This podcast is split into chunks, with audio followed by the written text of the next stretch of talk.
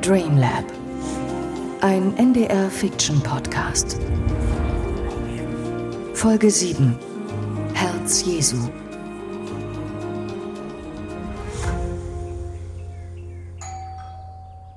Erwarten Sie jemanden? Nein? Guten Abend, Frau Weiß. Herr Kommissar Behrendt, was wollen Sie hier? Äh, darf ich reinkommen? Falls Sie hier sind, um uns schon wieder zu verhaften, dann nee. Nein, nein, nein. Entschuldigen Sie. Ah, Herr Mecht, Sie sind auch hier. Ja, gut. Was wollen Sie hier? Was soll das? Was machen Sie da? Ich will nicht, dass man das beobachtet. Ähm, ähm, darf ich? Herr Behrendt, ich muss in die Klinik. Daniel Vogt ist verschwunden. Jemand hat sich Zugang zu meinem Büro verschafft und jetzt tauchen Sie hier auf. Erzählen Sie mir nicht, dass das alles Zufälle sind. Äh, Tue ich nicht. Bitte setzen Sie sich. Was wird hier gespielt? Ja, ich kann Ihnen alles erklären. Ich nehme an, Sie, Herr Mecht, äh, sind mit dem Beichtgeheimnis vertraut. Ja, schon, aber falls Sie jetzt etwas beichten wollen, dann schlage ich vor, dass Sie. Nein, ich will nicht beichten. Ich habe gebeichtet. Und das ist das Problem. Herr Behrendt, wir haben jetzt wirklich keine Zeit. Kommen Sie zum Punkt. Erinnern Sie sich an den Fall Kramer. Ja. Das war vor ein paar Jahren überall in den Medien. Äh, war das dieser Yoga-Lehrer, der die jungen Frauen ermordet hat und. Genau dieser. Wir hatten ihn. Aber er wurde freigelassen. Aufgrund mangelnder Beweise. Kramer hatte ein wasserdichtes Alibi. Es gab keine DNA-Spuren und sein Anwalt hat ganze Arbeit geleistet, den Prozess ad absurdum zu führen. Wir wussten, dass er es war. Aber der Justiz waren die Hände gebunden. Darf man hier rauchen? Äh, sicher nicht. Na gut. Kurz nach dem Freispruch tauchte der Kerl wieder auf. In einem Waldstück. Als Leiche. Damals war ich das letzte Mal bei einer Beichte. Was wollen Sie damit sagen? Ich habe mich genauestens informiert. Kanonisches Recht 983 und 984, Paragraph 1. Dem Beichtvater ist es strengstens verboten, aus welchem Grund auch immer das Wissen weiterzugeben, das er durch die Beichte erhält. Andernfalls trifft ihn die härteste Strafe, die Gottes Vertreter auf Erden widerfahren kann. Die Exkommunikation. Er wird verstoßen aus ihrem heiligen Verein. Ist es nicht so, Herr Mächt? äh, Ich würde es anders ausdrücken, aber im Grunde ist das richtig. Als Beichtvater ist man zu unbedingtem Stillschweigen verpflichtet. Und das gilt auch bei Straftaten? Ja, immer. Nur der Beichtende selbst kann einen Priester vom Gebot des Stillschweigens entbinden. Und festgelegt wurde das durch ihre Vorgesetzten, nicht wahr? Durch die obersten Kirchenvertreter im Vatikan. Ja. Im Grunde werden doch dort die Gesetze gemacht, die für Gottes Bodenpersonal gelten. Parallel zu den Gesetzen eines Rechtsstaats, richtig? Herr Kommissar, ich verstehe wirklich nicht. Sehen Sie nicht? Hier schließt sich der Kreis. Die Gesetze sind nur so gut wie diejenigen, die sie durchsetzen. Was? Ein Beichtvater bricht sein Stillschweigen. Ein Justizbeamter tötet einen freigesprochenen Mörder. Herr Behrendt? Ich war's. Ich habe den Typen umgelegt. Jemand musste dafür sorgen, dass er nicht weitermacht. Wie bitte? Sie brauchen nicht so betroffen reinzuschauen. Ich habe damit meinen Frieden gemacht. Aber um auf unser unmittelbares Problem zurückzukommen. Ich werde erpresst. Erpresst? Jemand will meine Beteiligung an Kramers Tod öffentlich machen. Ich würde meinen Job verlieren, in den Knast gehen. Meine Frau äh, ist Pazifistin. Wissen Sie, sie. Sie würde mir nie mehr in die Augen schauen. Meine Familie. Mein Leben wäre vorbei. Wer erpresst Sie? Ich habe ihn nie gesehen. Kurz nachdem Seeling und die beiden anderen tot aufgefunden wurden, da erhielt ich diesen Anruf. Er wusste, was ich damals getan hatte. Er wollte Informationen zur Professorin, zu ihrer Studie, diesem Dream Lab. Er wollte Akteneinsicht, alle möglichen Informationen zu den beteiligten Personen. Und, und Sie meinen, dass Ihr Beichtvater etwas damit zu tun hat? Absolut sicher. Ich habe nie jemand anderem davon erzählt. Sie können vielleicht nachvollziehen, dass es mir in meiner Lage nur eingeschränkt möglich war, Nachforschungen über die Erpresser anzustellen. Aber es liegt auf der Hand, dass er für irgendeine Institution arbeitet, die mit der Kirche in Verbindung steht. Der Vatikan ist mächtig und verfügt über ein ganzes Netzwerk an Unterorganisationen. Manche operieren offen und andere eben verdeckt. Wenn das mal nicht dieselbe Bruderschaft ist, von der Fontana erzählt hat. Deshalb haben die ihn geholt. Sie wollen verhindern, dass irgendjemand erfährt, was Daniel zugestoßen ist. Ganz genau. Was haben die jetzt mit ihm vor? Nun, man muss vom Schlimmsten ausgehen. Aber das ist noch nicht alles. Man hatte von mir verlangt, sie zu überwachen, Frau Weiß. Sie haben mich überwacht? Was soll das heißen? Sie haben sich die Aufzeichnung geholt. Das waren Sie. Daniel Vogt darf nicht sprechen und Sie dürfen nicht erfahren, was er zu sagen hat. Es ist zu spät, ich habe schon mit ihm gesprochen. Ich weiß. Und daher hat man von mir verlangt, sie auszuschalten. Was?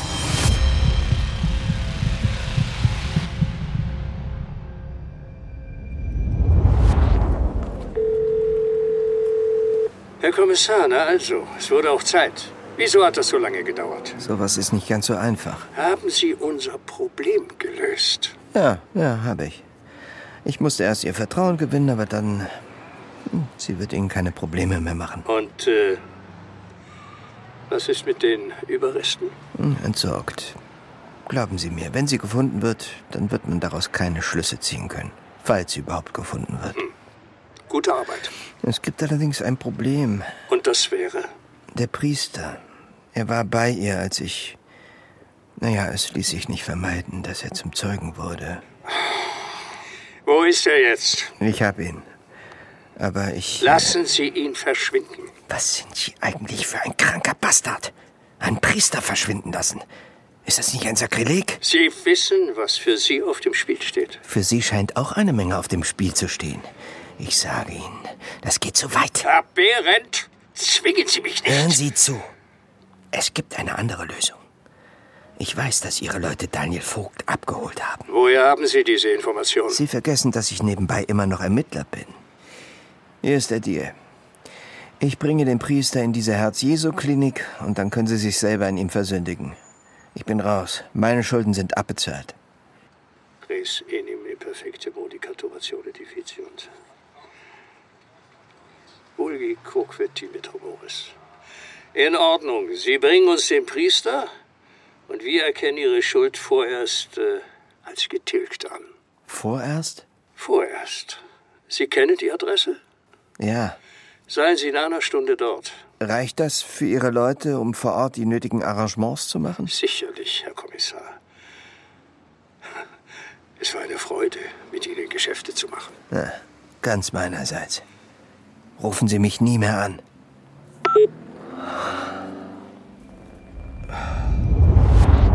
Okay, ich bin soweit. Und Sie sind sicher, dass das funktioniert? Ich bin mir sicher, dass wir keine andere Möglichkeit haben. Die haben ihn das wirklich abgekauft.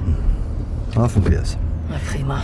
Machen Sie sich keine Sorgen. Gott wird seine Hand schützend über mich halten. Ja, und ich die meine über die Dienstwaffe. Zur Not stürme ich den Laden. Sie alleine. Trauen Sie mir das nicht zu? Oh, mittlerweile traue ich Ihnen alles zu. Okay, bringen wir es hinter uns.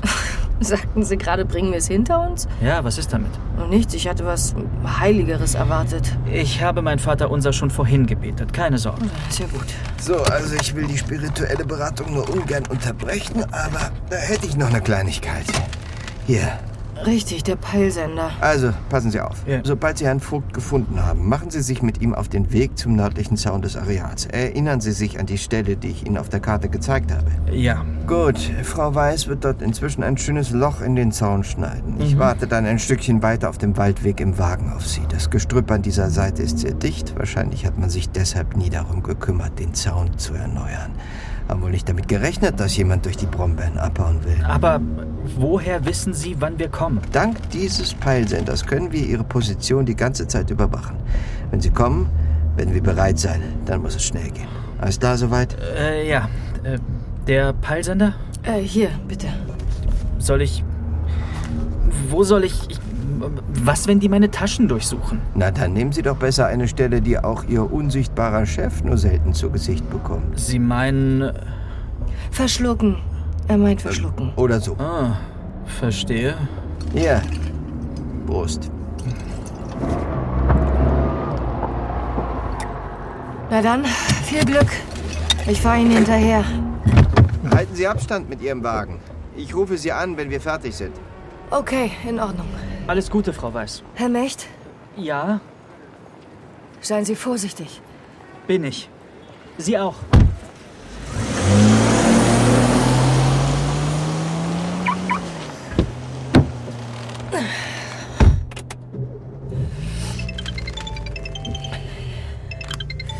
Hallo? Wie läuft es? Bären bringt ihn jetzt hin. Mir ist überhaupt nicht wohl bei der Sache. Wieso kümmert sich die Polizei nicht darum? Bären sagt, die haben ihn in der Hand. Und dass sie noch mehr Strohmänner in seiner Behörde haben. Wenn wir das zu einer offiziellen Sache machen, könnten wir Daniels Spur endgültig verlieren. Bist du dir sicher, dass man diesem Bären trauen kann? Nein, aber er ist unsere beste Chance.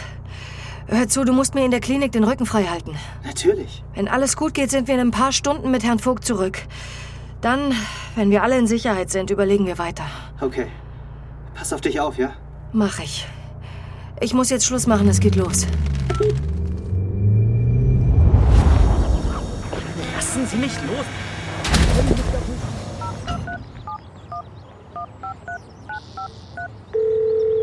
Hat alles geklappt? Sagen wir mal so. Ihr Freund hat Talent, könnte glatt undercover arbeiten. Er ist nicht mein.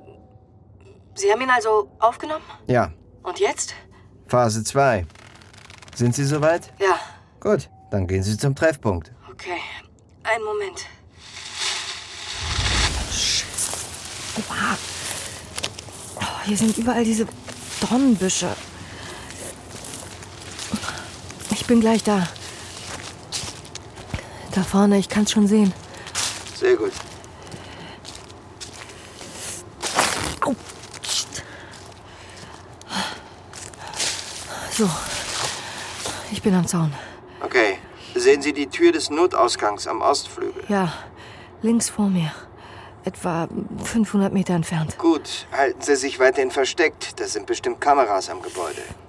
Okay, das dürfte nicht schwer sein. Hier ist überall dieses Gestrüpp. Wie ist seine Position? Unverändert. Sieht so aus, als würde er im Gebäude herumirren. Was ist, wenn er Herrn Vogt nicht findet?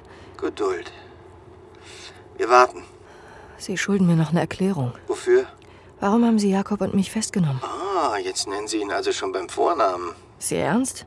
Wie alt sind Sie? Zwölf? Ich beobachte nur, Frau Weiß. Das ist mein Job. So? Ich auch. Und ich wüsste gerne, mit wem ich es zu tun habe. Ich hatte nie vor, Sie umzubringen, falls es das ist, was Sie wissen wollten. Das ist doch schon mal beruhigend. Na, sehen Sie, Aber Sie verstehen mein Misstrauen? Nach Ihrem Geständnis über die Kramer-Sache? Sie sind ein bisschen spät dran mit Ihrem Misstrauen, finden Sie nicht auch? Sie weichen mir schon wieder aus. Ich mag dieses Psycho-Gequatsche nicht, okay? Was meinen Sie? Ich mag es nicht, wenn man in meinem Kopf nach Dingen sucht. Das verstehe ich. Da will ich auch gar nicht rein. Ich, ich würde nur gern eine Sache wissen. Ja, und die wäre?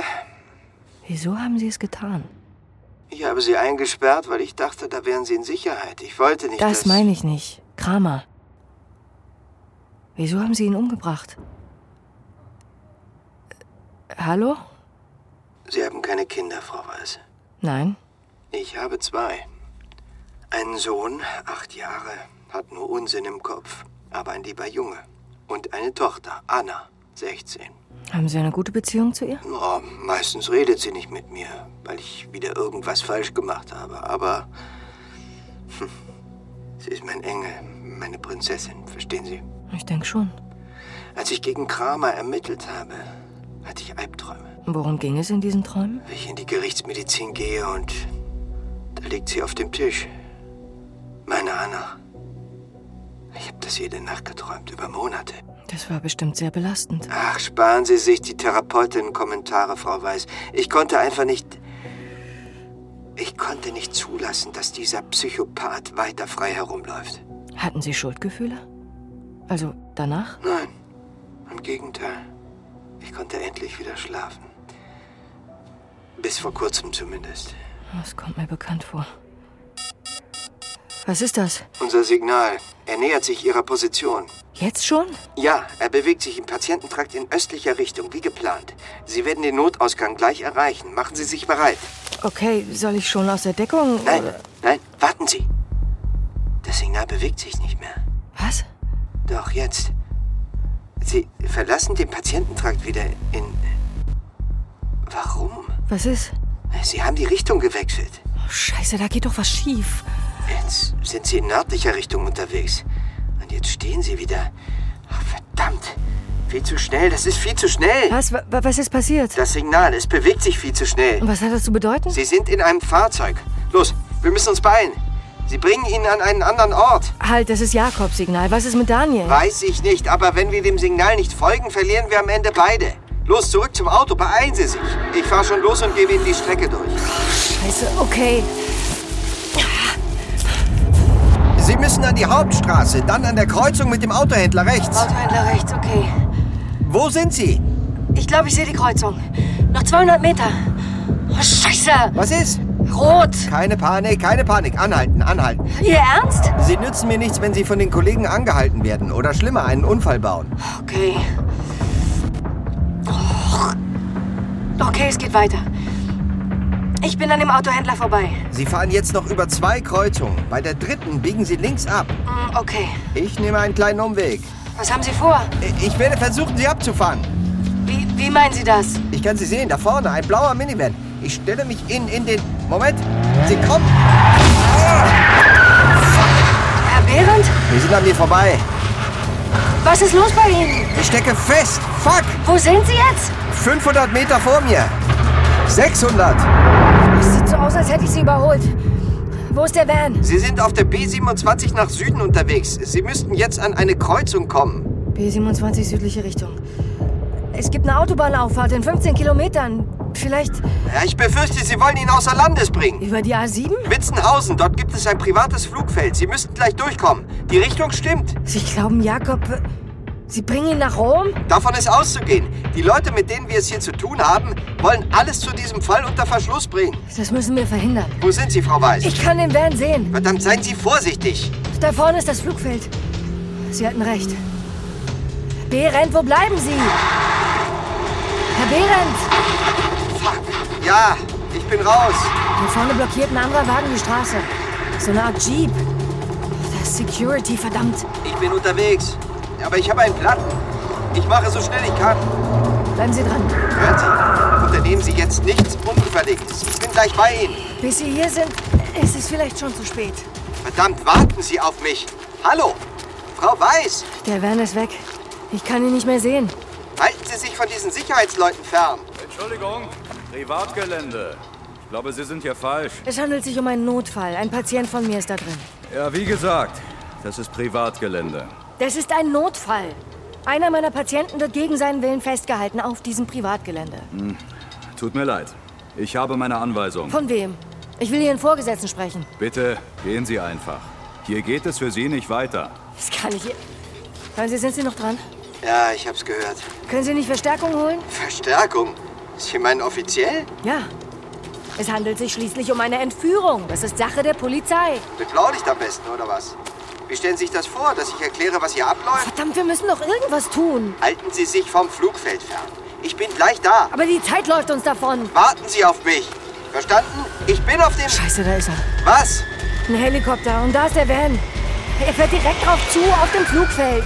Was sehen Sie? Ich kann sie sehen. Daniel und Jakob. Sie steigen aus dem Wagen. Hören Sie, Sie müssen jetzt wirklich hier verschwinden. Tun Sie, was er sagt. Das ganze Areal ist abgesperrt. Die haben alles vorbereitet. Verdammt, sie steigen gleich ein. Frau Weiß, hauen Sie da ab, oder? Oder was? Glauben Sie, dieser Waschlappen erschießt mich mitten am helllichten Tag? Frau Weiß! Sieht so aus, als wären Jakobs Hände gefesselt. Aber warum laufen die nicht weg? Ich versuche irgendwie näher ranzukommen. Hey! Ich bin hier! Hier! Hallo! Sie da! Lassen Sie das! Ich brauche Verstärkung. Ist so eine Irre, die nicht weggeht. Herr Mist! Herr Mist! Jakob! Ich bin hier! Nicht einsteigen! Was passiert? Er hört mich nicht. Jakob! Daniel! Ich bin hier! Ich bin gleich da. Daniel! Ich sehe das Flugfeld schon. Aureus! Wenn Sie jetzt nicht sofort verschwinden, dann rufe ich Verstärkung. Was ist? Er hat mich gehört. Aureus! Verdammt! Was ist da am Flugfeld los? Daniel, er hat einen der Pfleger niedergeschlagen. Sie rennen. Sie rennen zu mir! Bleiben Sie stehen! Keiner bewegt sich oder ich schieße!